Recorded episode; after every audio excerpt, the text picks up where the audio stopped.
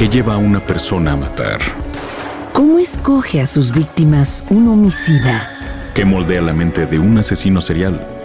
Cada semana nos adentramos en la mente, métodos y locura de los asesinos seriales más notorios alrededor del mundo. Acompáñenos a los lugares de los hechos, a la historia, a la vida de estos criminales.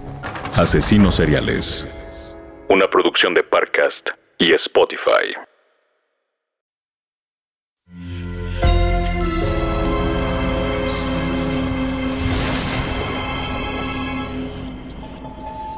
Portal Sonoro no se hace responsable de las visiones, pesadillas o encuentros cercanos del cuarto tipo que puedan suceder antes, durante o después de la experiencia. Para una experiencia sonora completa recomendamos audífonos para dejarte envolver por el mundo de experimentos retorcidos. Escucha bajo tu propio riesgo.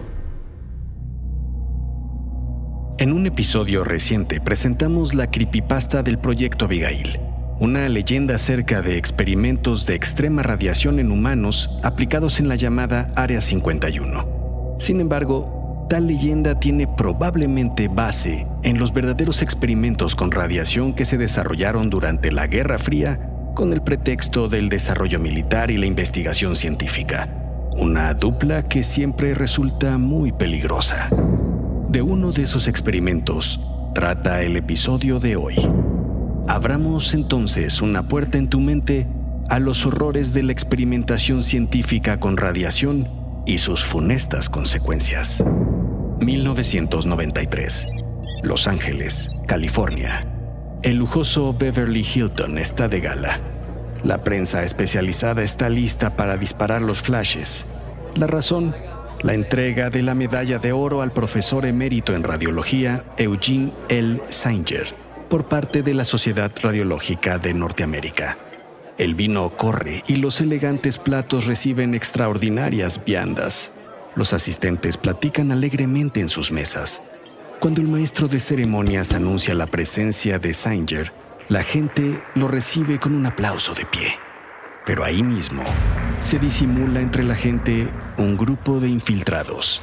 Tres meseros, un falso invitado y una mujer de limpieza que conspiran para que esa noche tenga un final muy distinto al esperado. El plan lo han repasado decenas de veces. De ser posible la venganza total. De no ser así, al menos el escarnio social.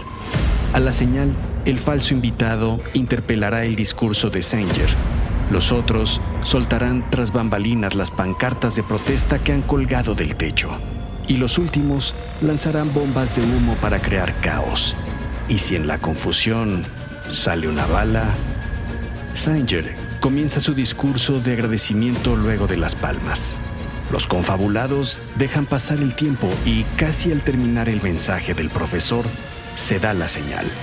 El falso invitado se dispone a interpelar, pero justo cuando se va a levantar de su asiento, Nota que atrás del escenario los responsables de las pancartas de protesta son detenidos discretamente por miembros de seguridad. Lo mismo los responsables de las bombas de humo en uno de los costados del recinto. En un minuto, el plan ha fracasado. Interpelar a esa altura solo lo hubiera hecho quedar como un tonto. Sanger llega al final del discurso y una ola de aplausos explota nuevamente. El falso invitado queda en su silla, balbuceando en voz baja y lleno de rabia una y otra vez. Asesino, asesino. Ahora escucha. Solo escucha el sonido de las manecillas. Escucha cómo se desvanecen una a una. Es así porque ahora quizá hemos logrado que entres en un trance podcástico en el que dejarás de ser tú. Y hasta que escuches las manecillas de nuevo, mi voz te permitirá entrar por unos minutos en la cabeza de Rachel Simmons, una enfermera en sus años 50 que será una extraña víctima de un experimento sucedido 20 años atrás. Sonoro presenta Experimentos Retorcidos. Y esta es la voz de tu anfitrión, Alejandro Joseph.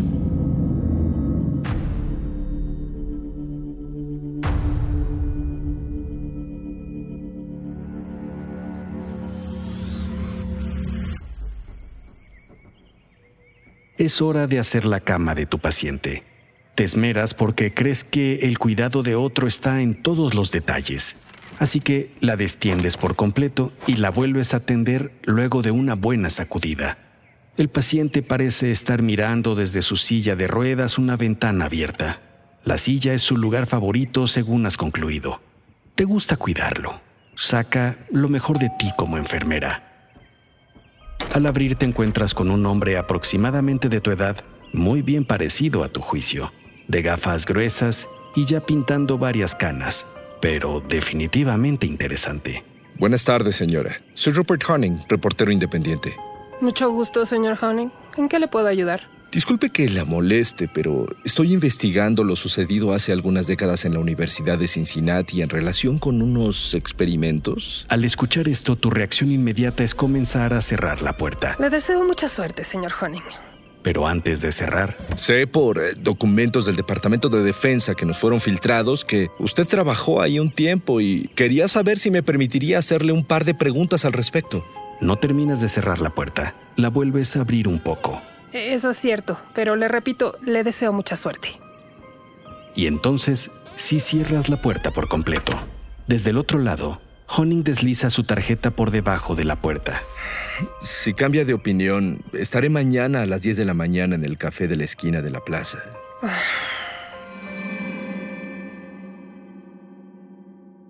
De toda tu labor como enfermera, piensas que lo más afortunado es que nunca has tenido que asistir a tu paciente para ir al baño.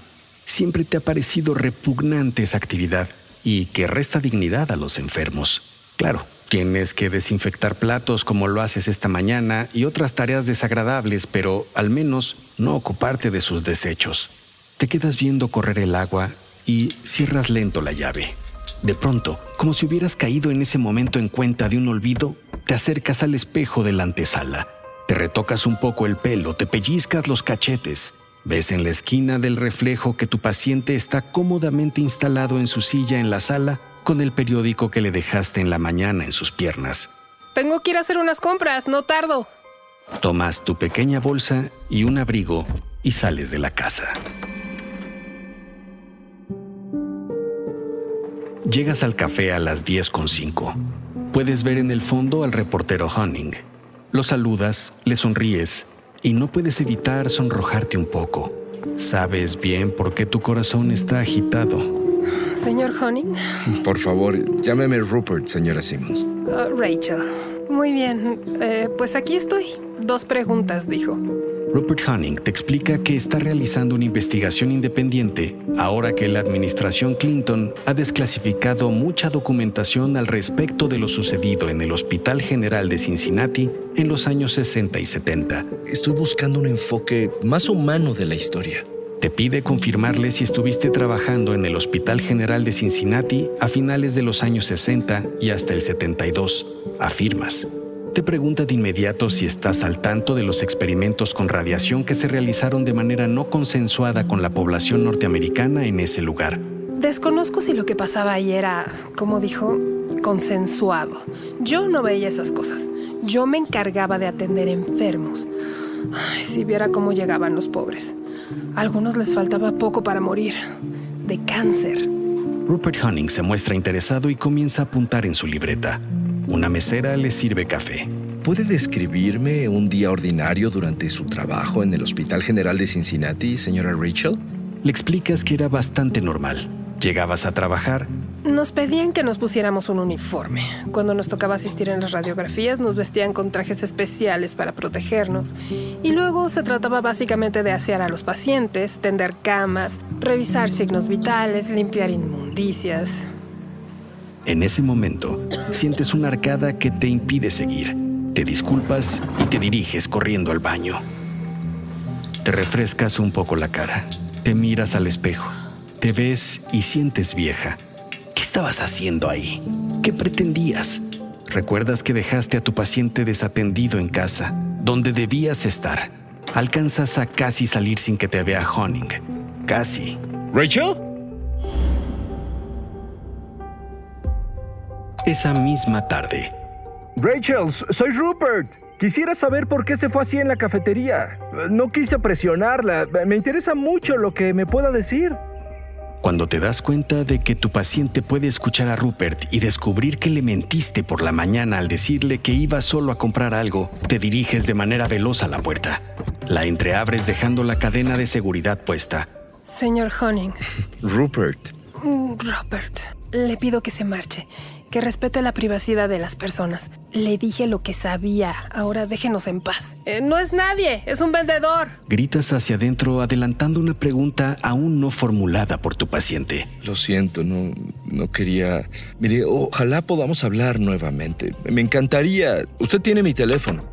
Cierras la puerta y te deslizas de espalda contra ella hasta llegar al suelo. Respiras ilusionada de ver a Rupert. Por la noche, cuando piensas que el paciente está ya dormido, te diriges sigilosamente al teléfono. Marcas al reportero. Bueno. Mañana lo veo en la cafetería a las nueve. ¿Rachel? Cuelgas y te quedas pensando en la dulce voz de Rupert diciendo tu nombre a tu oído. Llegas nuevamente con tus mejillas pellizcadas y el pelo esponjado a ver al reportero. Por tus ansias de verlo llegaste antes de lo acordado. Esperas no parecer desesperada. Cuando llega Honing, Rachel. finges. Qué gusto verlo. Eh, llegué antes porque moría de hambre. Él se sienta. No se preocupe, Rachel. Le agradezco el permitirme verla nuevamente. ¿Le importa si... ah, Honing saca su libreta y una pluma. Ah, adelante, por supuesto. ¿Sabe qué tenían en común las personas que iban al tratamiento en el hospital? Te quedas pensando.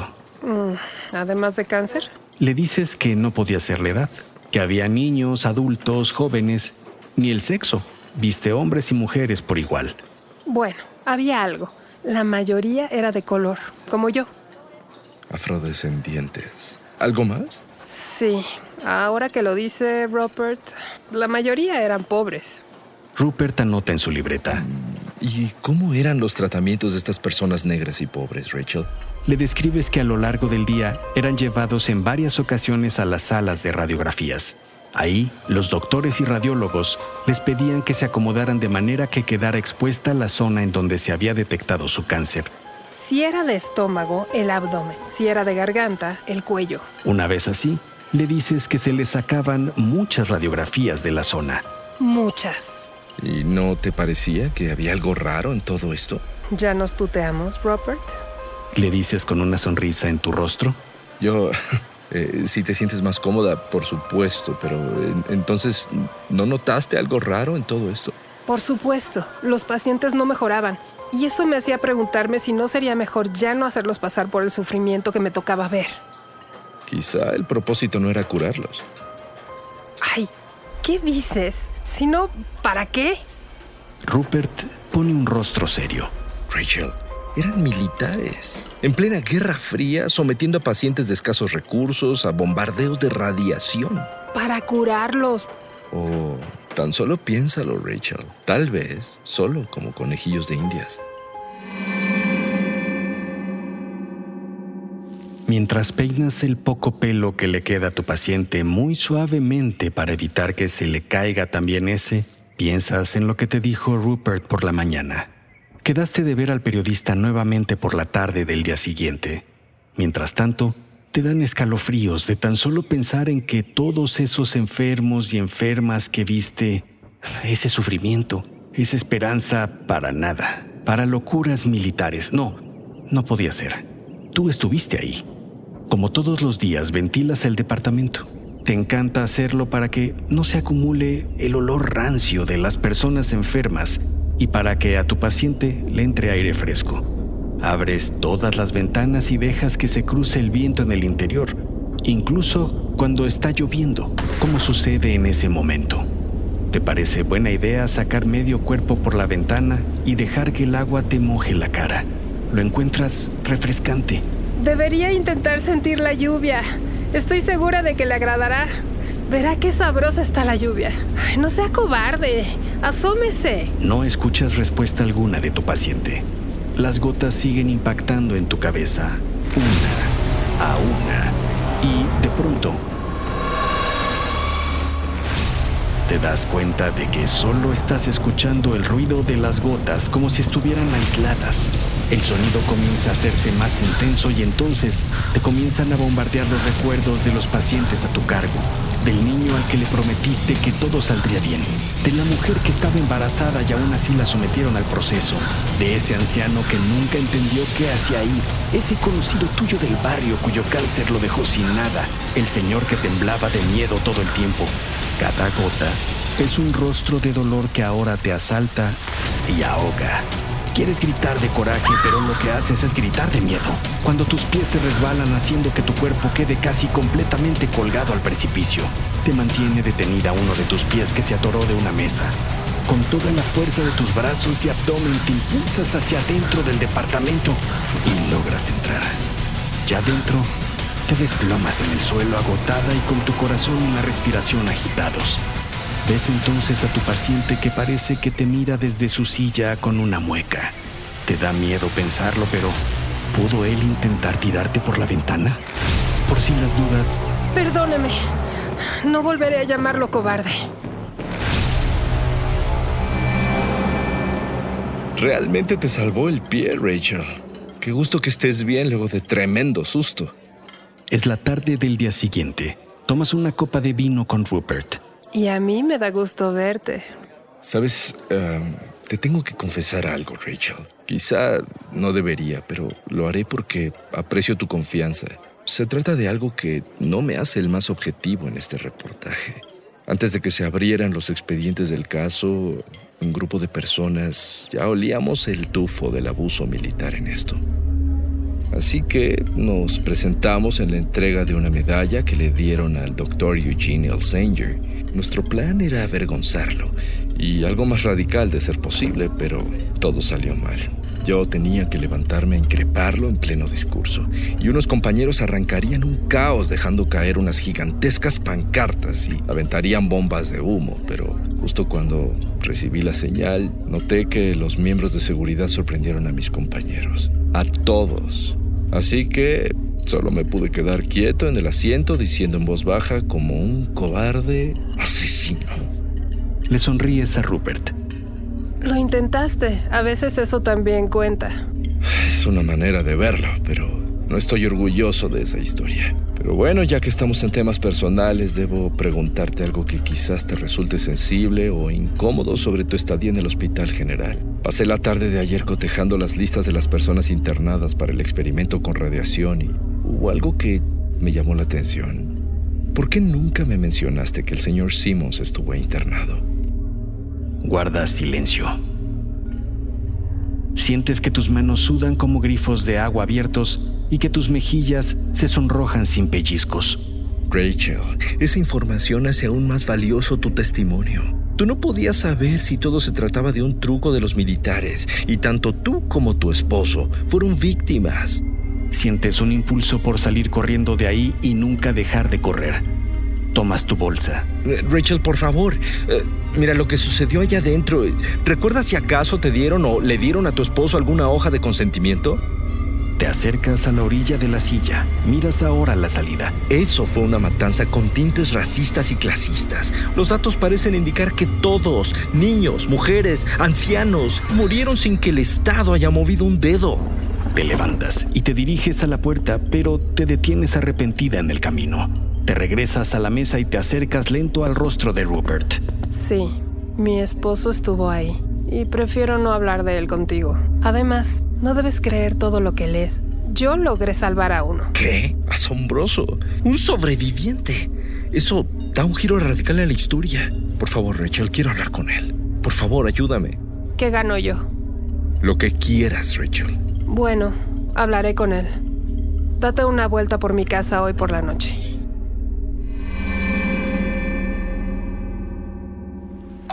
Un segundo. Tu casa está en penumbra. Te gusta tenerla así en las noches y más cuando nuevamente está cayendo una tormenta. Entreabres la puerta. Ves a Rupert Hunning empapado de pies a cabeza. Rupert, pasa, pasa. Pásame tu abrigo para ponerlo a secar. Te acercas discretamente al oído de Rupert. Por fin vienes a mi departamento luego de tantas citas. ¿Citas? Ah, ¿te refieres a...? Shh, mi paciente es muy celoso. Aquí adentro háblame de usted. Y soy la señora Simmons. Hablé con él. Accedió con mucho trabajo de mi parte. Me parece que algo me habré ganado. Lo que quieras, Rachel. Señora Simmons, eh, estoy muy agradecido contigo, con usted. Hace tiempo que no habla con nadie, ni siquiera conmigo. Así que sé paciente. Pasa. Ya te espera en la sala. Está leyendo el periódico ahorita. Miras cómo Rupert avanza por la sala mientras vas al baño a colgar su abrigo para ponerlo a secar. Cuando caminas de regreso a la sala, puedes ver que Rupert está parado frente al paciente. Pero siéntese, señor Honning. ¿Qué hace ahí parado como si hubiera visto un muerto? ¿Qui- ¿Quién es este, señor Simmons? ¿A qué se refiere, señor Honning? Es mi paciente. Honning guarda su distancia de ti mientras te acercas a él. ¿Cómo que a qué? Esta persona está muerta. Lleva muerta mucho tiempo. Apesta a muerto. Ay, señor Honning, no diga tonterías. ¿Un muerto estaría leyendo el periódico? ¿Y qué es eso en sus piernas? ¿Un periódico? Te acercas a la boca de tu paciente. Sí, sí, le digo. Dice mi paciente que le pregunte si un muerto estaría tan bien peinado. Rachel, necesitas ayuda. Señor Honning, por favor, si no quiere hablar con mi paciente, le voy a pedir que se marche y no nos moleste entonces. Eso se gana uno por ser tan gentil. Se acerca a la puerta sin darte en ningún momento la espalda. Intenta girar la perilla, pero se le resbala la mano. Te le acercas al rostro en lo que insiste en abrirla. Casi lo puedes besar. Lo hiciste estupendo. No sospechará nada de lo que hay entre nosotros, Robert. Mañana a las nueve en la cafetería. Rupert logra abrir el cerrojo y sale corriendo por el pasillo. El artículo de Honning salió publicado no mucho tiempo después. Te lo pasó un enfermero del hospital psiquiátrico en donde te encuentras. Mantiene en casa el cadáver de esposo por más de cinco años. La nota habla de ti, Rachel N., de cómo fuiste víctima por partida doble de los experimentos con radiación en el Hospital General de Cincinnati al perder a tu esposo y la razón, de cómo llegó la policía luego de que un informante dio la alerta, de cómo mantuviste la casa en perfecto orden durante esos cinco años sin que nadie sospechara, y de cómo, ya en ese hospital, sigues hablándole a alguien que hace mucho dejó de estar. Despierta. Es hora de que vuelvas a ser tú. De que regreses lentamente. Escuchas las manecillas de nuevo, una a una, mientras te haces consciente de que no tienes un cadáver que cuidar y de que tan solo escuchaste un episodio de Experimentos Retorcidos.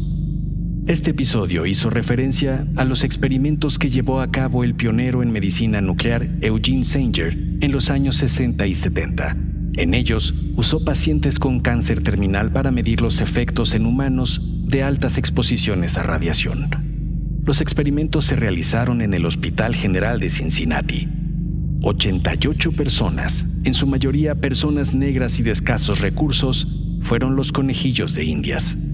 Se trataba de una investigación en la que el Departamento de Defensa de los Estados Unidos también estuvo involucrado para determinar lo que pasaba con el cuerpo humano al ser expuesto a altas dosis de radiación. Luego del intenso escrutinio social a las investigaciones de Sanger, el programa de investigación fue finalizado en 1972. En 1994, las familias de los pacientes que fueron desinformados sobre los objetivos de la investigación demandaron a los promotores e implicados, logrando una indemnización por sus pérdidas. Las investigaciones, a pesar de su controversia y poco ética en el proceso, llevaron a avances en el tratamiento de la leucemia. Si te interesa saber más acerca de los llamados experimentos de radiación de Cincinnati, no dejes de consultar las ligas e información de interés que te dejamos en las notas de este episodio. Los personajes y situaciones presentados son ficticios. Cualquier parecido con la realidad es mera coincidencia. En la producción de este programa estuvimos desde Egipto Fernando Tutankamón Santamaría, desde el Motel Bates Karina Augusta Riverol, desde Austria Israel Otzi Pérez, desde Guanajuato Daniel La Momia Valenzuela y desde el departamento de Rachel Simmons Alejandro el paciente Joseph. No dejen de regalarnos una calificación y un comentario en Spotify o en Apple Podcast. Nos encanta leer cada uno de ellos. Vamos, vamos, déjenos unas líneas. Yo los espero en el próximo episodio, en el que exploraremos un nuevo experimento retorcido.